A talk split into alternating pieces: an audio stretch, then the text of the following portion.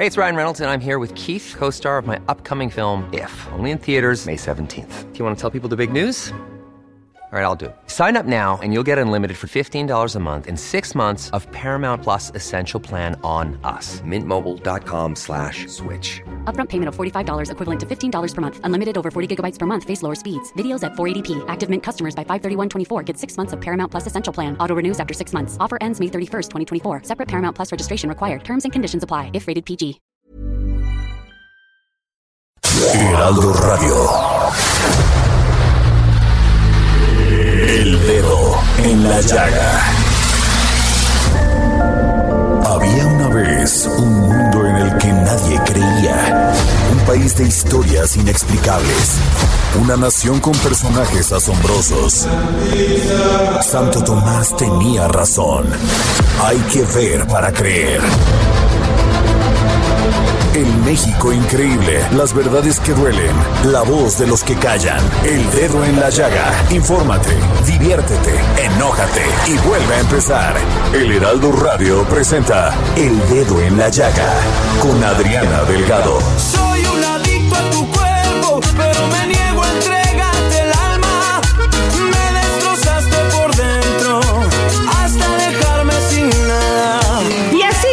Este dedo en la llaga de este viernes 3 de noviembre y estamos escuchando a este gran cantautor argentino Federico Giannoni, mejor conocido como Emanero, con esta canción Adicto, que la canta junto con La Conga y Antonio Ríos. Escuchemos. Claro, adicto a tu piel, tu beso. Me tienen enganchado y me siento preso.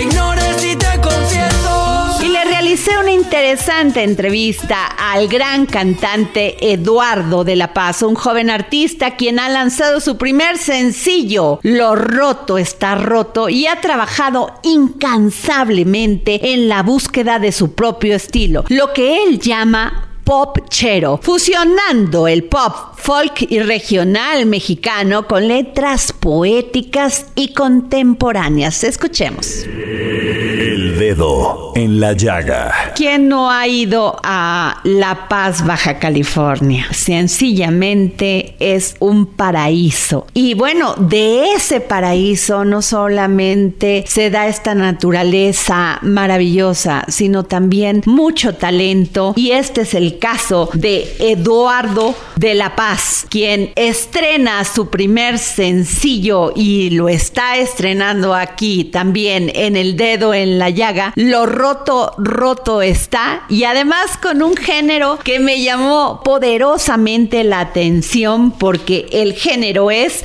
pop chero. ¿Cómo estás, Eduardo? Hola Adriana, qué gusto saludarte. Estoy muy bien, muy contento con este lanzamiento. Oye, cuéntanos más. Este es el primero, pero viene el segundo en noviembre, diciembre. Pero ¿cómo inicias? Yo este, sé que tienes una gran trayectoria, pero muchos de nuestros radioescuchas quieren saberlo de ti. Ay, pues te lo agradezco mucho. Fíjate que, pues eso de gran trayectoria es este subjetivo, digamos, porque yo en realidad estudié arquitectura. Eh, yo estaba viviendo en el extranjero y ahora con todo el tema de la pandemia como que empecé a replantearme qué es lo que quería hacer con el resto de mis días porque dije, bueno, nada está escrito. Bueno, eh, para mí lo del canto fue una herramienta de sanación. Siempre he cantado, siempre he cantado para mi familia. Cuando empiezo a escribir es cuando termino mi relación y para mí fue como un tema Incluso mi propia terapeuta me dijo, ¿por qué no escribes? Y así fue que empecé como a escribir todos estos relatos y vivencias que tenía. Y pues fui también sanando, ¿no? Entonces de pronto lo quise hacer un tema más sustentable, digamos, como dije, bueno, ¿por qué no lo hago ya como proyecto de vida? Y ahorita todo este proyecto que estoy generando, mi primer álbum y sobre todo este primer sencillo, pues nace de estas experiencias propias que, que me vine aquí a La Paz a descubrir con toda esta belleza el poder de la paz, literal, o sea, la paz como sensación. Así es. Y, y aquí en La Paz conecté con otra vez con eso de la música, por eso me puse Eduardo de la Paz y empecé a hacerlo con, con este género popchero. A ver, cuéntanos de eso. ¿Qué es eso de pop chero? Nunca lo había escuchado. Mira, yo tuve grandes influencias en el canto y la mayoría son pop, digamos, Alejandro Fernández, bueno, usted está un poquito más metido en el regional mexicano, pero también en el pop, Carlos Rivera, Ricky Martin, como que siempre fue como Sin Bandera, por ejemplo, todas mis influencias fueron más de pop. Sin embargo, cuando yo me vine para acá, e incluso, pues, a ver, yo soy de rancho también, pues, entonces comidas familiares y tal, lleva, traían a los grupos cierreños, norteños, y pues ya me paraba y me echaba mis canciones. Entonces, como que quise combinar estas dos partes de, de mi propia personalidad y de mi historia de vida, que es mi gusto por el pop, pero también mis raíces como más rancheras, más norteñas, de acá de lo que se escucha en el estado. Entonces me fui a producir esto que se llama popchero, que empieza como muy romántico, como una balada, y ya en el coro explota como con el acordeón, las trompetas y todo esto, que a mí me encanta. Me está encantando cómo está generando eh, mi productor estas canciones. Y pues mi tirada es que a la gente también le guste y pueda conectar no solo con la letra de mis canciones, sino también con el género musical que estoy explorando. Oye, qué maravilla, porque sin duda alguno va a ser un éxito, porque además te escucho y estoy escuchando emoción, fe, pasión y además también pues vas a incluir otros temas de tu autoría como te estás metiendo, me rendí, a media luz, que no se haga vacío. ¿Tú compusiste todas estas letras? Sí, sí, sí, te digo lo que es el universo. Yo cuando me regreso aquí a La Paz, después de haber estado en la Ciudad de México, en Guadalajara, en Monterrey, incluso en el extranjero, tuve oportunidad de también vivir en el extranjero, me regreso aquí a La Paz y dije, todo lo que yo había estado buscando a lo largo de mi vida, lo tenía en el lugar donde nací. Esta paz, esta conexión, esta inspiración. Y para mí fue eso, conectar con eso y empezar a crear y escribir y a sanar. Y también te digo, por hacer del destino, empecé a conocer muchos músicos y mucho talento local acá en, en La Paz, Baja California Sur, que me ayudaron como a aterrizar todas estas ideas a canciones. Y entonces así empecé a escribir todas estas canciones con el apoyo, talento y cariño de la gente de acá del estado. Pues qué maravilla, Eduardo. Y además, pues cometemos el error de decir Eduardo y no, es Eduardo. Que te conozcan muy bien, que te conozcan lejos y que te conozcan profundamente, Eduardo de la Paz. Y me encantaría ver, Eduardo, cántame algo para nuestras radioescuchas. Algo que te Ah, salga del corazón. gusto. Uy, pues la que traigo ahorita clavada en el corazón es esta canción y seguramente mucha gente va a conectar porque si has tenido la, la- la fortuna y la dicha de amar, probablemente también has sentido Pero duele, ese dolor. Eduardo, duele. Duele, sí, duele. Y entonces desde ahí nace esta cancioncita, te voy a cantar un pedazo que dice, ¿en qué momento nos pasó que dejamos escapar al corazón? Lo vimos irse poco a poco y en silencio se marchó. Y ninguno de los dos tras él corrió. Ay, dime cómo sucedió que lo nuestro en cotidiano se volvió que prefiero recordar tus labios a besarlos hoy. Ya no sabe a lo que antes este amor. Qué maravilla, la verdad vas a tener un gran éxito. Este, Te lo veo, Adriana, ya lo veo gracias. venir, estás lleno de emoción y te quiero hacer la última pregunta. A ver, dime. ¿Qué consejo les das a las mujeres que sufrimos a veces de más por el amor? Que a veces eh, incluso entiendo que puede suceder para un hombre, para una mujer, pero no sabemos medir lo que somos nosotras, lo que tenemos dentro y que muchas veces nos pisotean, incluso nos agreden físicamente y ahí están todas las mujeres violentadas terriblemente. ¿Qué consejo le darías tú a las mujeres? Es terrible. Eh, El consejo que te puedo dar, y creo que tú lo mencionaste en tus palabras, es que dejen de ver hacia afuera. La belleza de una mujer viene siempre desde adentro y muchas veces se les olvida ver hacia adentro y ven la magia y el poder que tienen ellas como, como seres humanos, como dadoras de vida, como amor incondicional. Y muchas veces eh, mujeres y hombres estamos como acostumbrados a todo ese amor proyectarlo hacia afuera y muy pocas veces hacia adentro. Entonces mi consejo es cerrar los ojos, respirar y ver hacia adentro y preguntarte por qué estoy en este mundo y qué es lo que yo tengo para dar. Pues muchas gracias, querido Eduardo de la Paz. Gracias por tomarnos la llamada para el dedo en la llaga. Gracias a ti, Adriana, por la oportunidad y es un gustazo saludarte. Gracias. El dedo en la llaga. Y desde Argentina y en exclusiva para el dedo en la llaga, el gran filósofo y escritor Hernán Melana, que hoy nos habla sobre Eloísa y el amor. Escuchemos.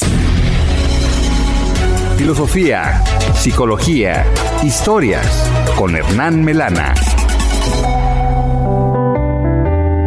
Hola Adriana y oyentes del dedo en la saga, bienvenidos a otro episodio de Filosofía, Psicología, Historias. Hoy vamos a hablar de Eloísa, quien fuera una figura histórica muy famosa por su relación con el filósofo y teólogo Pierre Abelardo, pero vamos a centrarnos en ella porque ha sido una persona excepcional. Vamos a ubicarnos primero en Francia, en el año 1100, que es posiblemente el año de su nacimiento. Algunos historiadores fechan un poco antes, otros un poco después. Ella era huérfana, por lo tanto había sido criada por su tío, cuyo nombre era Fulberto, y parece que la tuvo muchos años en un convento, ya que era canónigo, y ella tenía afición por los libros de la biblioteca y llegó a ser la alumna más brillante que jamás hubiesen tenido las monjas. Ella sabía conversar en latín tan fácilmente como en francés y también había estudiado el hebreo. El tío estaba muy orgulloso de ella y se la llevó a vivir a su casa, que quedaba cerca de la catedral, en París. Y así la presentaron a Abelardo, que era un profesor muy prestigioso, y el tío de Eloísa le pidió que fuera profesor de ella. Y a medida que pasó el tiempo, ellos desarrollaron una relación intelectual muy cercana, luego se enamoraron, pero el estatus social planteaba problemas. De dos maneras lo planteaba. La primera era que él era un clérigo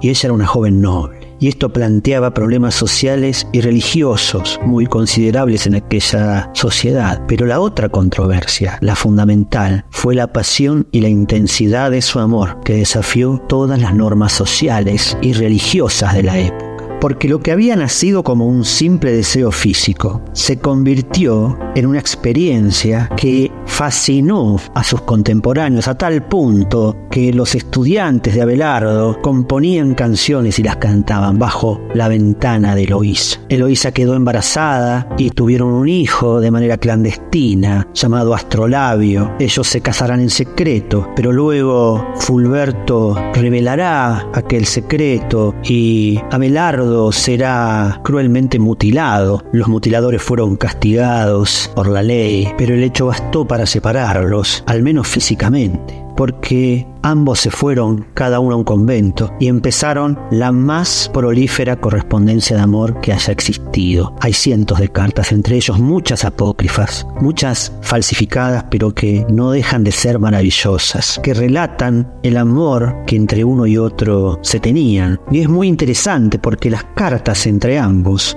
se enfocan más en expresar los sentimientos y pensamientos intelectuales mutuos que en hablar sobre la belleza física. Tiene una gran profundidad emocional y sus pensamientos son filosóficos y no tienen nada de superfluo sobre la apariencia física. Para Abelardo la belleza de Loísa residía en su inteligencia y personalidad y Loísa también admiraba la mente y la sabiduría de Abelardo, es decir, estaban enamorados de la belleza espiritual del otro.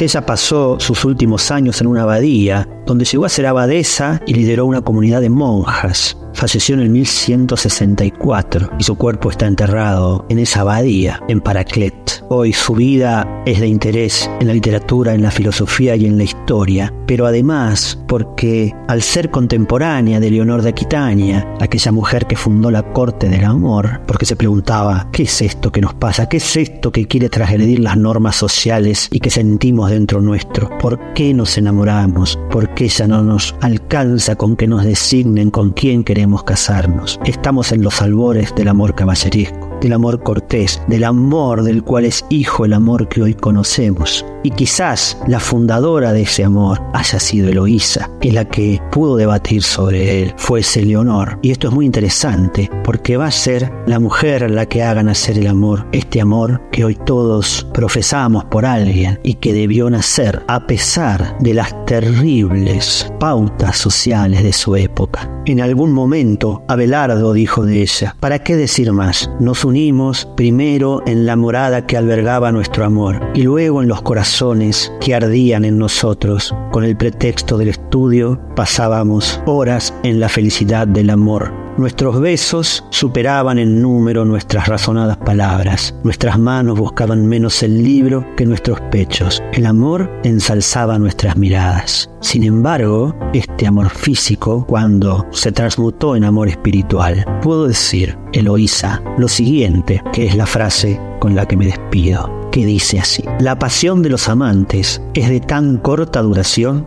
que si el amante no va más allá de la pasión, pronto caerá. Pero si la pasión es reemplazada por un afecto constante, un amor que perdura en el tiempo, entonces eso es lo que realmente cuenta. Gracias Adriana, gracias oyentes del dedo en la saga. Si quieren escuchar más episodios de filosofía, psicología, historias, pueden hacerlo a través de diferentes redes sociales. Y aprovecho para anunciar que ya se encuentra en Amazon mi libro sobre filosofía hacia la filosofía de la libertad, que pueden encontrarlo en versión digital y físico. Espero encontrarme nuevamente con ustedes la semana próxima. Y hoy es viernes, viernes del gran historiador Ignacio Anaya, que hoy en sus cápsulas del pasado nos habla de cómo los mexicanos luchamos contra el duelo. Sí, el Día de Muertos. Cápsulas del pasado con el historiador Ignacio Anaya. Hola Adriana, hola amigas y amigos del Dedo en la Llaga y esta es mi cápsula del pasado. En estas fechas celebramos una de las festividades más importantes en México. Se trata del Día de los Muertos. Durante estos días muchos mexicanos hacemos altares y ofrendas para recordar a todos aquellos que ya dejaron este plano existencial. Es interesante ver cómo la gente, sin importar sus creencias o de plano que no tengan ninguna creencia, elaboren con dedicación estas ofrendas que conectan la vida y la muerte con nuestros seres queridos. Es una manifestación profunda de cómo el mexicano concibe la vida, la muerte y la existencia misma. Desde hace tiempo, la muerte ha sido concebida en México no como un final absoluto, sino como un paso en un ciclo eterno de vida. Lejos de ser una figura temida, la muerte es abrazada, celebrada y sobre todo respetada. A través del Día de Muertos, esta visión única se manifiesta en todo su esplendor, donde las calles se llenan de colores, música y aromas que invitan a recordar a los que ya no están de una manera festiva. El mexicano no evade la muerte, la enfrenta, dicen muchos. El Día de Muertos es hablar de la idiosincrasia del mexicano, de sus esperanzas, cosmovisión y relación con la vida y la muerte. La muerte, en lugar de ser evitada, es buscada y amada. Esta perspectiva se contrapone fuertemente con otras visiones, sobre todo occidentales, de la muerte, donde a menudo se ve como algo a evitar o temer. Las ofrendas y altares que se crean en honor a los difuntos son una muestra palpable de este enfrentamiento. Las familias colocan fotografías, comida favorita de los difuntos, velas para iluminar su camino, incienso y otros regalos, no solo de seres humanos, sino también de mascotas. Más que un acto de luto, se convierte en una celebración donde las familias se reúnen alrededor de las tumbas de sus seres queridos para limpiarlas, adornarlas y en esencia pasar tiempo con ellos. La relación del mexicano con la muerte también es un reflejo de su relación con la vida. A vivir, sin vida no hay muerte y viceversa. Esta festividad recuerda la importancia de vivir al máximo, de abrazar cada momento y de recordar que la muerte no es el final, sino simplemente otro paso en nuestro viaje. Además, el Día de Muertos es también un recordatorio de la impermanencia y de la finitud de la existencia humana. Las preguntas sobre el sentido de la vida y la existencia de una vida después de la muerte son contempladas durante esta festividad. En lugar de temer estas incógnitas, el mexicano las abraza y busca respuestas a través de la tradición y la celebración. El Día de Muertos es una manifestación de la profunda relación del mexicano, de todos los mexicanos, con la muerte y la vida. A través de esta festividad se celebra la existencia, se honra a los antepasados y se enfrenta a la muerte con alegría y respeto. Es una tradición que refleja un aspecto más de la cultura de México sobre la muerte y su singular manera de concebir la existencia. Espero que les haya gustado este episodio y recuerden escucharnos cada semana. Muchas gracias y hasta la próxima. Y hoy es viernes de comer y beber bien. ¿Y quién más que Miriam Lira y su momento GastroLab? Que el pasado primero de noviembre se festejó el Día del Veganismo. GastroLab. Historia, recetas, materia prima y un sinfín de cosas que a todos nos interesan. Hola, ¿qué tal Adri, amigos del dedo en la llaga, feliz viernes para todos ustedes. Y el día de hoy, ya pasada las celebraciones del Día de Muertos, vamos a platicar del Día Mundial del Veganismo, que se lleva a cabo y que se celebra cada primero de noviembre alrededor del mundo. Una celebración de sabor y también de sostenibilidad.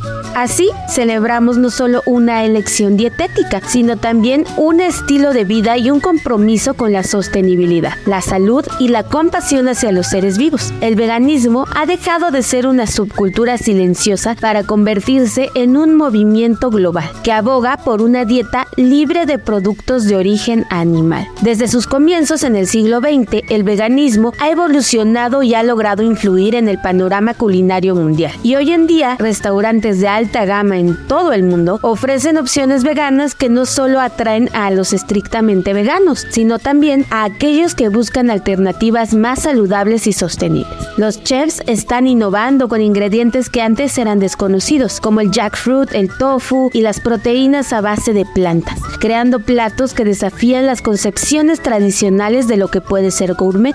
Además de ser una opción saludable, optar por una dieta vegana tiene implicaciones medioambientales muy positivas. La producción de alimentos basados en plantas consume menos agua, genera menos emisiones de CO2 y requiere menos tierra en comparación que con producción de carne. En una época en la que el cambio climático y la sostenibilidad están a la vanguardia de las discusiones globales, muchos ven en el veganismo una respuesta a estos retos. Sin embargo, más allá de la salud y el medio ambiente, el corazón del veganismo reside en su compromiso con los derechos de los animales. La decisión de no consumir productos de origen animal es también una postura ética contra la explotación y el sufrimiento de todos los seres vivos. En este Día Mundial del Veganismo, ya sea que seas vegano, vegetariano o simplemente un amante de la buena comida, te invitamos a explorar la rica y diversa gastronomía vegana, desde las tradicionales samosas indias hasta las innovadoras hamburguesas a base de plantas. Hay todo un mundo de sabores esperando ser descubierto. Así, celebremos juntos la fusión de sabor, de salud, ética y sostenibilidad que representa el veganismo. Si quieren conocer algunas recetas sobre este tipo de alimentación, los esperamos en gastrolabweb.com. Por supuesto, no dejen de escucharnos el próximo viernes aquí en El Dedo del Haya. Libros, libros, libros con el gran Edson Alamilla, gran promotor cultural que hoy nos habla sobre la edición conmemorativa del libro Pedro Páramo de Juan Rulfo. Estén atentos a mis redes porque habrá un ejemplar de este maravilloso libro en arroba Adri Delgado Ruiz.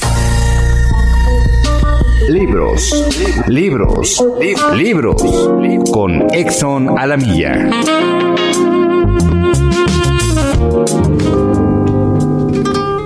Gracias, querida Adriana. Audiencia del dedo en la llaga. Hoy les vengo a recomendar la novela Pedro Páramo del escritor mexicano Juan Rulfo en una maravillosa edición de Ediciones Cátedra, cinco décadas de la creación de este sello editorial. Cuando al final de la década de los 60 la narrativa hispanoamericana alcanzó un prestigio mundial, se volvió la vista atrás en busca de sus clásicos, momento en el que la figura gigantesca de Rulfo destacó inmediatamente. En 1955 aparece Pedro Páramo, novela gestada largamente por un escritor con fama de poco prolífico y que aunó la propia tradición narrativa hispanoamericana con las técnicas de los principales renovadores de la occidental, Joyce, Faulkner, Woolf, Rico y apasionante como pocos, el relato de la historia de Comala y de sus malogrados habitantes arrastra a los lectores del desconcierto a la sugestión, sumergiéndolos en una sucesión de cuadros líricos en la que los personajes, los paisajes y el lenguaje mismo parecen cobrar vida. Queridos radioescuchas del dedo en la llaga y la línea narrativa, el relato de propio Pedro Páramo es, por decirlo de alguna manera, sencilla. Juan Preciado cuenta cómo, para cumplir la promesa hecha a su madre, moribunda, viaja a Comala para ajustar cuentas con su padre, Pedro Páramo, al que no ha conocido, pero Juan Preciado al que no le mueve la venganza, sino la ilusión de regresar a sus orígenes, descubre que Comala es un pueblo deshabitado, lleno de fantasmas. Cuando cobra conciencia de que está en medio de un mundo de muertos, el terror se apodera de él y muere, rodeado de los susurros de las almas en pena que pueblan Comala. Juan Preciado es un hombre sin historia. En cambio, Pedro Páramo es el centro de todas esas historias que recrearán el pasado de Comala, ese tiempo que los muertos recordarán para que Juan Preciado se encuentre simbólicamente con su padre, con su propio origen y con su asiago destino, que no es otro que el del pueblo de Comala, convertido en imagen del infierno. Queridos radioescuchas del dedo en la llaga, un ejemplar de esta maravillosa edición para la primera persona que escriba a Adri Delgado Ruiz. Muchas gracias Adriana, nos saludamos en la próxima y por favor cuídense mucho. Vamos a hacer una pausa, no antes sin recordarles mis redes sociales, arroba Adri Delgado Ruiz. A Adriana Delgado en su cuenta de Twitter arroba Adri Delgado Ruiz. Además, te invitamos a enviar tus opiniones y comentarios en texto o por mensaje de audio a través de WhatsApp al 55 2544 3334. Y si quieres escuchar El Dedo en la Llaga de El Heraldo Radio, en cualquier momento y donde quiera que te encuentres, descarga el podcast disponible en Spotify y iTunes.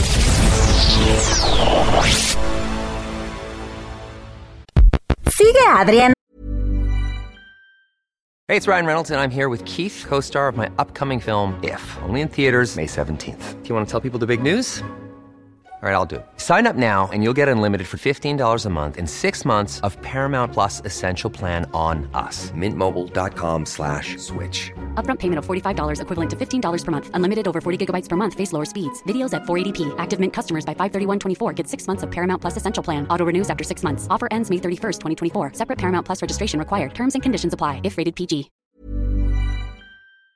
Delgado en su cuenta de Twitter en arroba Adri Delgado Ruiz. Y envíanos tus comentarios vía WhatsApp al 55 25 44 33 34 o 55 25 02 21 04. Quintana Roo refrendó su liderazgo turístico en el mundo al resultar ganador en los premios Readers Choice Awards 2023 en las categorías de las mejores islas del resto de Norteamérica, representado por la isla Holbox, Isla Mujeres y Cozumel, así como los 20 mejores resorts de la costa este de México y los 20 mejores hoteles del país. Así lo celebró la gobernadora Mara Lezama Espinosa. La revista internacional especializada en turismo de lujo y estilo de vida La Condenas Traveler dio a conocer que en esta edición 36 de los Readers Choice Awards más de 520 mil lectores que votaron por sus destinos favoritos para otorgar uno de los reconocimientos más prestigiosos en el mundo del turismo y el lujo. Muchas felicidades a Quintana Roo por este reconocimiento y enhorabuena. Adriana Delgado, entrevista en exclusiva al senador de la República, Rafael Espino de la Peña. Acaba de pasar esta tragedia terrible en Acapulco Guerrero, bueno, en toda la costa de Guerrero. Se hizo una predicción, actuó el gobierno en consecuencia, este gobierno de Moreno. El gobierno está actuando, yo no soy científico, eh, pero creo que hubo ahí características particulares que hicieron que una tormenta tropical se convirtiera en un huracán en forma muy rápida, ¿no? con, con efectos devastadores. Eh, eh, yo sé que el gobierno ahorita está actuando. Eh, en cuanto a si se avisó o no se avisó oportunamente, pues creo que ya las instancias competentes han declarado al respecto. Yo creo que es importante eh, que, toda la sociedad colabore y que las instancias de gobierno actúen. Sé que hoy vi un encabezado en el periódico precisamente que está todo el gabinete volcado en la ayuda a la ciudad de Acapulco. Jueves 10.30 de la noche, El de Dona Llaga, Heraldo Televisión. Regresamos de este corte y les hago esta invitación porque usted y yo tenemos una cita el próximo jueves por el Heraldo Televisión a las 10.30 de la noche. Y en esta ocasión entrevisté al senador Rafael Espino de la Peña, presidente de la Comisión de Estudios Legislativos Segunda de la Cámara de Senadores. Y les recuerdo mis redes, arroba Adri Delgado Ruiz, y créanme, yo sí estoy muy atenta a todos sus comentarios. Y tuve una interesante plática con el gran escritor y divulgador cultural Enrique Ortiz Tlatuani Cuauhtémoc sobre su novela La Última Victoria Mexica. El dedo en la llaga. Ustedes lo leen, lo escuchan lo siguen en redes. Es el gran escritor y divulgador cultural, creador del proyecto virtual Tlatuani Cuauhtémoc, que lo creaste, Enrique Ortiz, hace 11 años, con la intención de ser esa voz que nos llevara por todos estos rumbos e historia del México prehispánico. Sí, sí, Adriana, un gusto estar contigo y ya, ya son varios años de divulgación en redes sociales. Querido Enrique, tu primer novela fue Las Águilas de Tenochtitlan. Y luego siguió El mundo prehispánico contado para gente con prisa. Y luego tu libro más reciente, La última victoria mexica. ¿Nos puedes contar sobre este nuevo bebé que además yo tengo que decirte hashtag soy tu fan? Gracias, Adriana. Sí, mira, es una novela sobre lo que es la noche triste. Es una novela sobre lo que es la noche triste, eh, aquellos pasajes que van desde la matanza de Templo Mayor perpetrada por Pedro de Alvarado el 22, 23 de mayo de 1520 hasta que termina con la fatídica derrota de Hernán Cortés el 30 de junio de 1520 cuando está tratando de salir de Tenochtitlan. Los personajes principales pues no nada más es Cortés y Moctezuma, los personajes principales también son eh, personajes de a pie, personas de a pie que combatieron en ambos bandos. Eh, tanto un español como un guerrero mexica, así como también la visión femenina que considero que es muy relevante en una novela épica de la conquista y eh, una novela militar, porque también tenemos la visión de una jovencita, de una doncella tenochca de nombre Citlali, quien es regalada pues a los capitanes de Hernán Cortés para afianzar la paz entre estos dos bandos. De eso va la novela. ¿Y por qué te vas a este tiempo, Enrique? ¿Por qué? Porque bueno, eh, en esta mezcla en este choque de mundos, es donde eh, encontramos pues, las raíces. El árbol de la noche triste, la noche triste. ¿Por qué tocas esta parte en la novela? El, bueno, la parte del árbol, eh, sabemos, ¿no? Que Hernán Cortés, después de que es derrotado el 30 de junio, pues eh, se dice, ¿no? Sabemos, nos enseñaron que él llora debajo de un ahuehuete que se encuentra actualmente destruido en Popotla. La realidad, Adriana, es que esto es un mito, que una invención del siglo XIX, que trataron de romantizar la lucha por Tenochtitlan, la lucha de la conquista, y decidieron eh, colocar, ¿verdad?, al contador derrotado debajo del árbol de la noche triste, de este ahuehuete la realidad es que esto nada más lo podemos leer a partir del siglo XIX. En realidad Hernán Cortés sabemos que lloró y que le da nombre eh, este llanto a esta batalla, a esta derrota que él sufre, por eso es de la noche triste. Sin embargo, en el siglo XVI ninguna fuente nos comenta que él haya llorado debajo de un árbol. Entonces, eh, pues un mito. Enrique, sin duda alguna, hacer una novela histórica conlleva mucho tiempo de investigación, de periodismo aunque tú eres escritor. ¿Cuánto tiempo te tomó? Sí, escribir la novela me tomó un año, sin embargo la investigación me tomó un año y medio, eh, porque se tuvieron que consultar eh, fuentes del siglo XVI, entre ellas las de Bernal Díaz del Castillo, las cartas de relación de Hernán Cortés, incluso testimonios y escritos de conquistadores poco conocidos como Andrés de Tapia, incluso también frailes como eh, Sahagún y Durán. Entonces todo lo que ustedes vayan a encontrar en esta novela, pues pues eh, está basado en fuentes históricas, desde la comida, las armas y los hechos que se van desarrollando, reitero, desde mayo de 22, mayo 22 de 1520 hasta el 30 de junio del mismo año. O sea, aunque es una novela histórica y de tintes épicos y militares, pues todo lo que está ahí plasmado está sustentado con una investigación. No crean que es parte de fantasía. ¿Qué es la invención literaria en una novela? Generalmente son los personajes, los protagonistas, ¿no? Eh, que participan en ella, como son estos, estas personas que, pues personas de a pie, ¿no? Personas que combatieron en la primera línea y que con el paso de los siglos, pues se perdió su nombre, se perdió la identidad de estos valientes hombres y mujeres, pues que enfrentaron la debacle de su mundo y por parte de los españoles, pues que ellos buscaban la conquista, que ellos buscaban el poder y las riquezas. Enrique, tú sabes que la nueva dinámica de muchos jóvenes, de muchas personas adultas que estamos pues corriendo siempre que a veces no tenemos tiempo muy mal hecho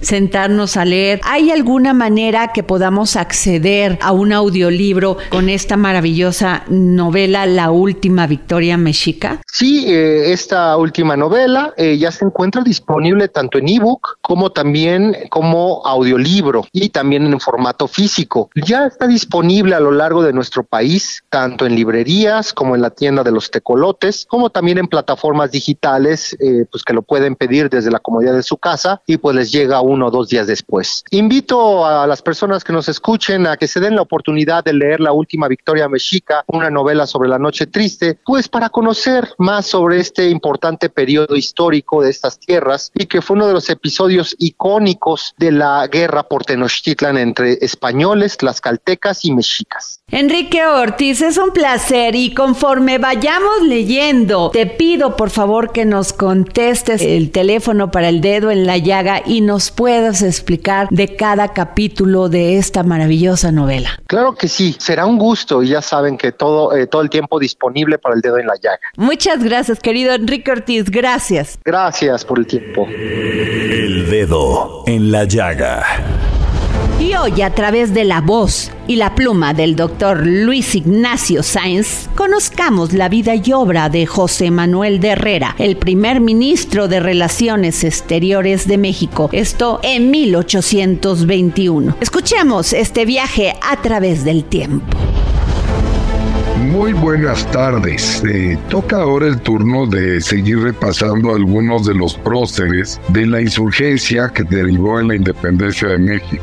Uno de ellos, un personaje fundamental, fue José Manuel de Herrera, quien naciera en 1776 en San Luis Guamantla, en Tlaxcala. Este personaje fue hijo de José Ignacio Herrera y de María Gertrudis Sánchez, y desde muy temprana edad se trasladó a la ciudad de Puebla para ingresar al seminario, para obtener el doctorado en teología y abrazar la carrera eclesiástica, llegando a fungir como párroco en Santana, Acatlán y en Guamuchtitlán, lugar donde se uniría a las fuerzas de José María Morelos y Pavón.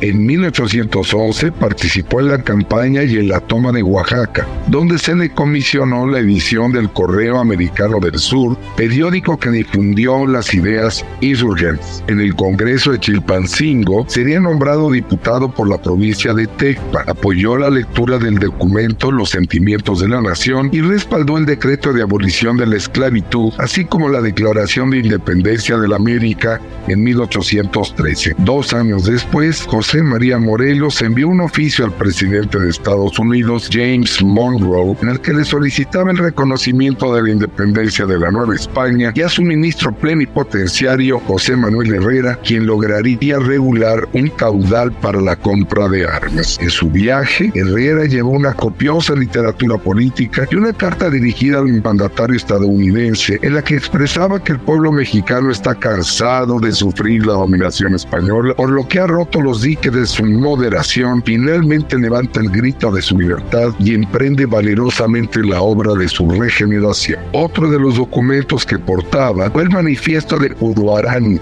escrito por él y en el que se dirigió al mundo entero justificando con razones históricas, filosóficas, políticas y religiosas la legitimidad del movimiento autonomista. En su labor proselitista traduciría al inglés y publicaría ambos documentos en la prensa estadounidense, generando una enorme difusión de los ideales insurgentes. Pasa después a Nueva Orleans y allí tomará nota de la caída y el fusilamiento de Morelos por lo cual regresa a México en 1817, amparándose al indulto general y dedicándose a la enseñanza de la teología. Suscribirá el Acta de Independencia en 1821, ya bajo el imperio, le corresponde el privilegio de haber sido el primer ministro de Relaciones Exteriores de nuestro país ya en su etapa soberana. Y en esa calidad haber remitido a la Secretaría de Estado de Washington la también primera comunicación oficial establecida estableciendo la relación bilateral con ese país el 23 de enero de 1823. Herrera redactó una memoria en donde consignaba por primera vez generando este modelo de rendición de cuentas, entre otras cosas, en 1823 también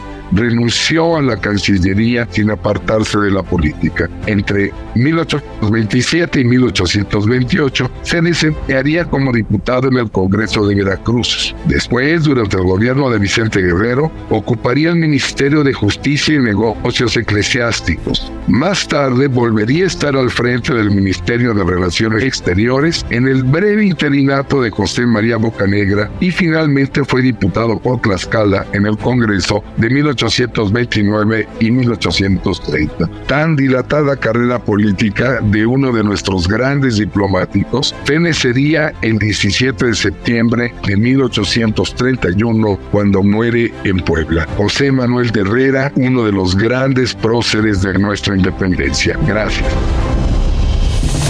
En nuestra sección Guerreras de la Libertad, lideresas políticas, activistas sociales, artistas y defensoras de los derechos de la mujer nos enseñan que no hay límites cuando se trata de luchar por lo que creen. La resiliencia, el coraje y la determinación son la principal característica de estas mujeres que han desafiado barreras en búsqueda de la libertad. En esta sección conoceremos historias inspiradoras de valentía, emoción y pasión y en esta ocasión tenemos a Ina Payán, productora mexicana con más de 20 años de experiencia en la industria audiovisual, con 22 películas producidas y 4 series de televisión, fundadora de Animal de Luz Film.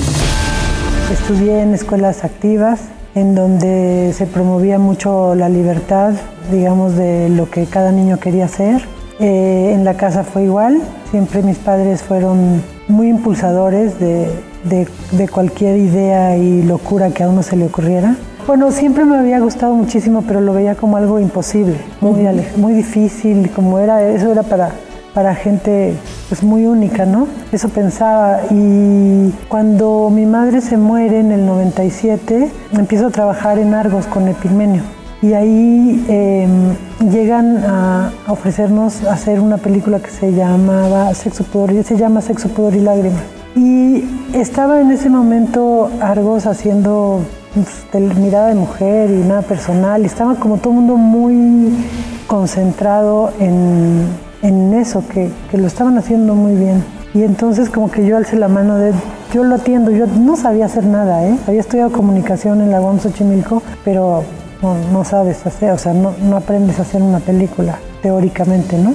Desde la teoría, pues. Entonces eh, me tocó atender un poco a los productores que llegaron con el proyecto y aprendí de mucho de ellos. Y después hicimos otra película que se llamó, o se llama La Habitación Azul. Ahí nos fue muy bien y luego pues ahí me fui siguiendo. Yo sentía que Argos estaba más dedicado a hacer televisión y a mí me estaba interesando más hacer cine y entonces me invitan a colaborar en Disney, me voy a hacer películas en Disney y después de cuatro, de, otros seis años en Disney me doy cuenta que tenía ganas ahora de hacer películas, pero las que yo quería contar, no las que me dijeran que había que contar. Y en ese momento es que me salgo de Disney, armo mi empresa y hago La Jaula de Oro. Yo creo que mm, como mujer yo sí siento que no he tenido las mismas oportunidades pues, ¿no? que los compadres sí siento que, me ha costado un poco más de trabajo, que he tenido que, ser muy seria y trabajar mucho, mucho, mucho, mucho, mucho, mucho, mucho, mucho, ¿no? Porque pues, es la única forma de, sobresalir, o no de sobresalir, sino de hacer lo que uno quiere.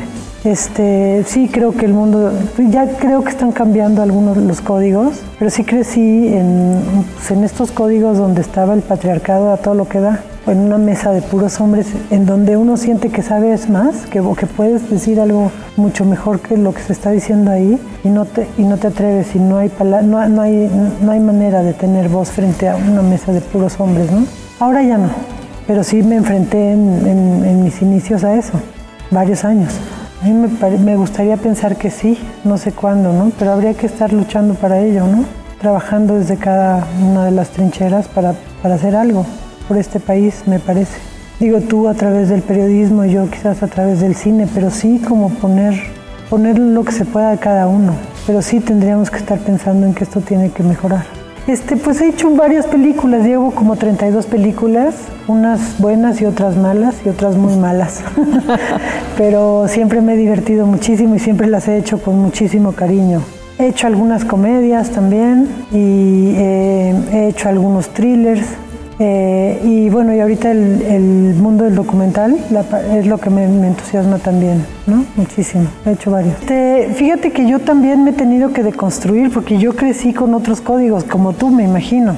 No, no sé si, que antes los, los, veías y los pasabas por alto, o sea, como que los dejabas pasar más bien, ¿no? Entonces yo ahora que vemos, que analizamos un guion, sí, sí estamos todo el tiempo cuidando esas cosas porque siguen llegando, ¿no? Y entonces, ¿cómo tratamos, no? ¿Cómo tratamos, cómo tratamos a las mujeres? ¿Cómo tratamos a los homosexuales? ¿Cómo tratamos este, a las personas distintas? Entonces, eso yo creo que ha sido también un aprendizaje a lo largo de la carrera. Y te diría que sigo un aprendizaje y quiero aprender mucho y quiero cuidar mucho esas cosas. Efectivamente sí creo que ahí las mamás han tenido un papel importante en la formación del patriarcado y de los machines. Yo creo que ahora las nuevas generaciones, yo creería que de veras están tratando de ser distintas y rompiendo con, con esos eh, paradigmas, ¿no? con, esos, con, esas, con esa formación ¿no? patriarcal. Por más que nosotras creamos que estamos cambiando las cosas, a mí me parece que el cambio es de las dos partes, de los dos. Y nos vemos con mi querido Gonzalo Lira, que siempre nos trae entrevistas exclusivas para el dedo en la llaga. Y en esta ocasión entrevista a Rodrigo Prieto por esta maravillosa película Los Asesinos de la Luna de Martin Scorsese. Es tiempo del séptimo arte. Películas, cortometrajes, series, documentales y excelente música. Con Gonzalo Lira.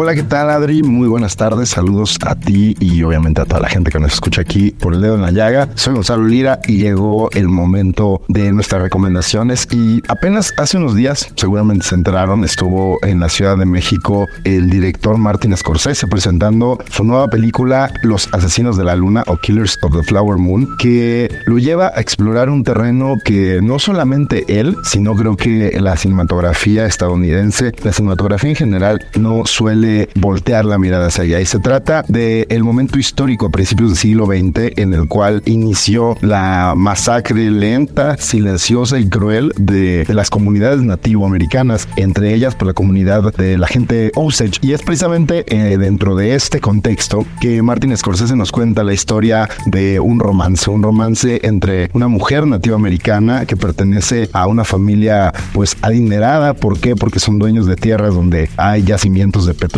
y también el romance de ella con el personaje que interpreta Leonardo DiCaprio que inicialmente eh, trabaja, trabaja con ella, trabaja para ella y forma parte de una familia bastante ambiciosa en la cual pues uno de los personajes más maquiavélicos es su tío interpretado por Robert De Niro. Y bueno, es a través de esta historia de amor que no solo nos va a hacer un comentario sobre las diferencias culturales y sociales de estas dos diferentes visiones de lo que es el modo de vida americano, sino que también nos va a hablar, como lo decía, del exterminio indígena en Estados Unidos, pero a través de eso nos va a hacer una radiografía muy interesante de la historia de Estados Unidos en general. Pude platicar con eh, Rodrigo Prieto, quien también estuvo por acá. Rodrigo Prieto, este cinefotógrafo mexicano que ha colaborado ya en varias ocasiones con, con Martin Scorsese. Y esto fue lo que me dijo sobre la importancia de acercarse a la comunidad Osage antes de rodar y de ganarse su confianza. Vamos a escucharlo. En general, desde que conozca a Scorsese, le interesa tener asesores eh, técnicos le llama, asesores técnicos de, de, lo que sean, Wolf of Wall Street, sobre Wall Street, ¿no? O sea, siempre tener a alguien experto en la materia que estamos filmando. Sí basa mucho el, todo el trabajo de guion y de los personajes, todo esto en, en la investigación. Entonces eso era como muy importante, pero también era una cosa como de ganar la confianza del, de los Osage, ¿no? Y, y de, y, pues esa confianza solo se gana con la verdad,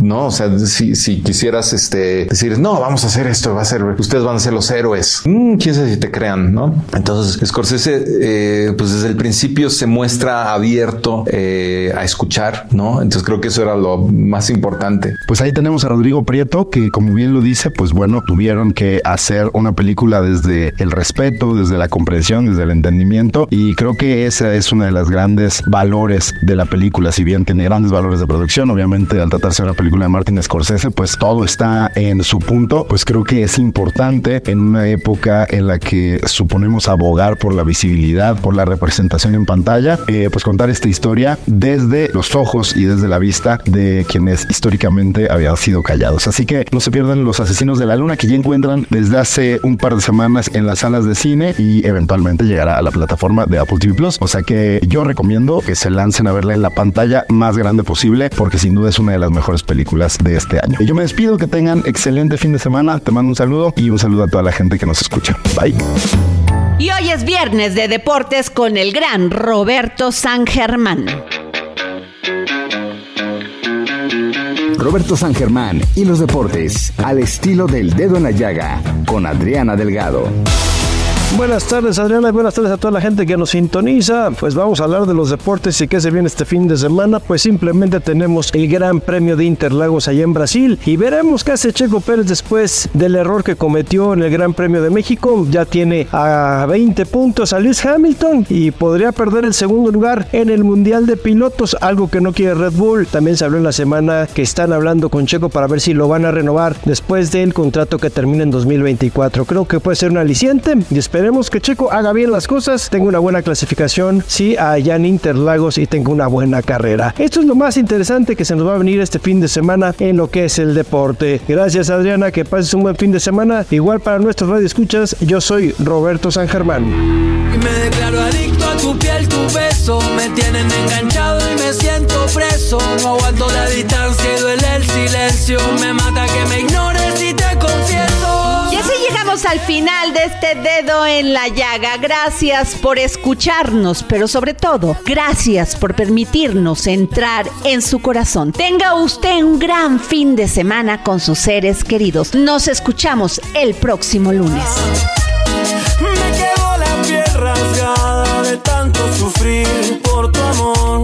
Ya no te quiero en mi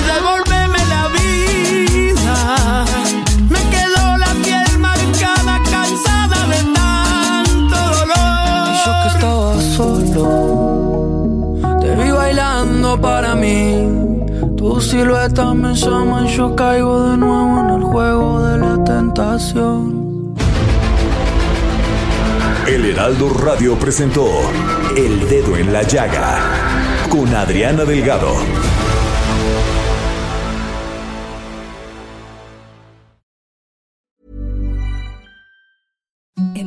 The softest sheets you've ever felt. Now imagine them getting even softer over time. That's what you'll feel with Bowl and Branch's organic cotton sheets. In a recent customer survey, 96% replied that Bowl and Branch sheets get softer with every wash. Start getting your best night's sleep in these sheets that get softer and softer for years to come. Try their sheets with a 30-night guarantee. Plus, get 15% off your first order at bowlandbranch.com. Code BUTTERY. Exclusions apply. See site for details.